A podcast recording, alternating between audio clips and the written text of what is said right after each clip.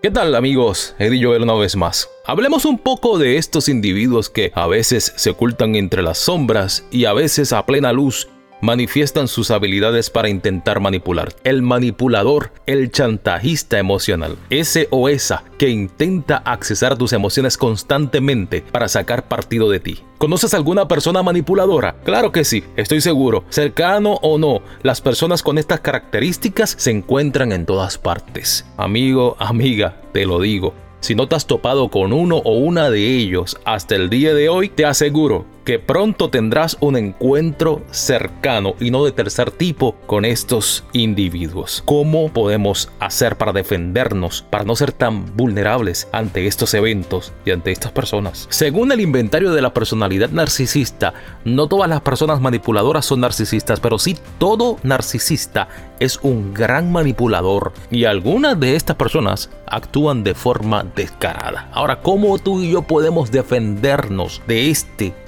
o de esta manipulador o manipuladora. Bueno, muchos autores en psicología y en psicoterapia nos advierten que hagamos lo siguiente, negarnos a hacer todo con lo que no nos sintamos cómodos es el primer paso. Si no quieres ceder a las demandas, no lo hagas. Sé firme y di no aprende a ser asertivo y asertiva. Muchas veces somos complacientes con estas personas porque han descubierto la manera de manipular nuestras emociones y saben cómo llegar a nuestros sentimientos y saben cómo hacernos sentir que debemos ser los salvadores, los redentores, los mesías. Pero la realidad es que ni tú ni yo estamos aquí para salvarlos a ellos. Ellos están queriendo manipularnos para sacar provecho. Así que di un lo siento, pero no haré lo que me estás pidiendo. Evita el pensamiento de que eres no confiable o desleal por decir no si te están llevando a una situación, a un punto, a una encrucijada en donde visiblemente sabes que saldrás perjudicado o perjudicada. ¿Y sabes qué debes hacer? Confrontarlo, pidiéndole que se coloque en tus zapatos.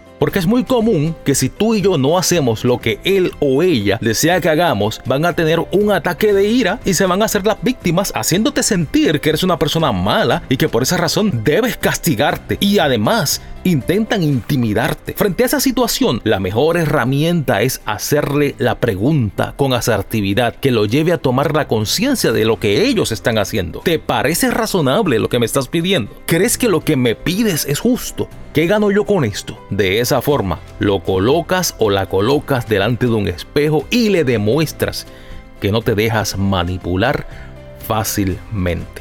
Ojo con el manipulador y con la manipuladora que quiere operar sobre ti un secuestro emocional. Y déjame decirte algo, no debes permitir que sus palabras y sus actos te lastimen. La manipulación funciona si se le permite a la persona que la ejerza sobre ti. Así que es fundamental que no le des la oportunidad a esta persona que venga con sus comentarios sarcásticos a intentar herirte. El manipulador emocional intentará hacerte daño y explotará tus debilidades, por lo que va a querer que te sientas culpable, inadecuado, no apta, no bueno, en fin, trabajará con tu autoestima para que caigas en su trampa no lo hagas. No permitas que sus palabras y sus actos te hagan sentir mal contigo misma o contigo mismo. Trabaja con tu asertividad. La asertividad facilita el mensaje que le vamos a enviar, a transmitir al manipulador ya que se hará uso de la comunicación verbal amable, natural y respetuosamente, donde se van a validar nuestras emociones y sentimientos, pero seremos claros, concisos y no tendremos ninguna duda al poner límites saludables. Coloca plazos, coloca límites firmes, porque a veces las relaciones se estancan a propósito porque el manipulador le interesa controlarte a ti y a la situación, y le da larga a los asuntos y mantiene los temas sin tocar, los conflictos sin resolver y sin confrontar. No da pasos para tomar